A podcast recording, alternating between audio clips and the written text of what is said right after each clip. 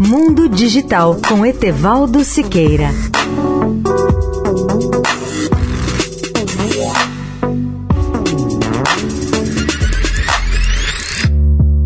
Olá, ouvintes da Eldorado.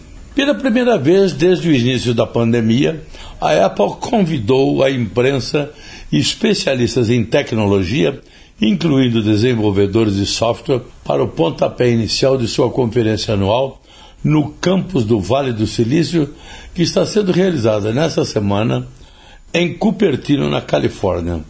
A empresa apresentou uma série de novos recursos de software que expandem a capacidade do iPhone. O aspecto mais surpreendente do software da Apple é que ele faz o iPhone e outros produtos parecerem totalmente novos.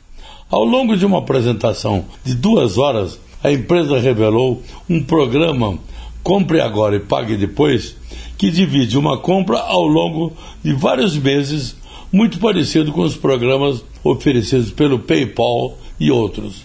A empresa também disse que está expandindo a capacidade de usar um iPhone para abrir portas de apartamentos, quartos de hotel e carros de aluguel e introduziu uma versão do CarPlay que assumiria todo o painel de um veículo, fornecendo informações em velocidade e combustível, bem como mapas e música.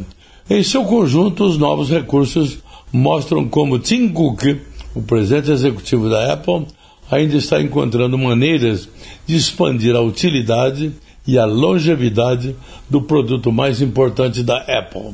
Leia o artigo sobre o tema no portal mundodigital.net.br. Etevaldo Siqueira, especial para a Rádio Eldorado. Mundo Digital com Etevaldo Siqueira.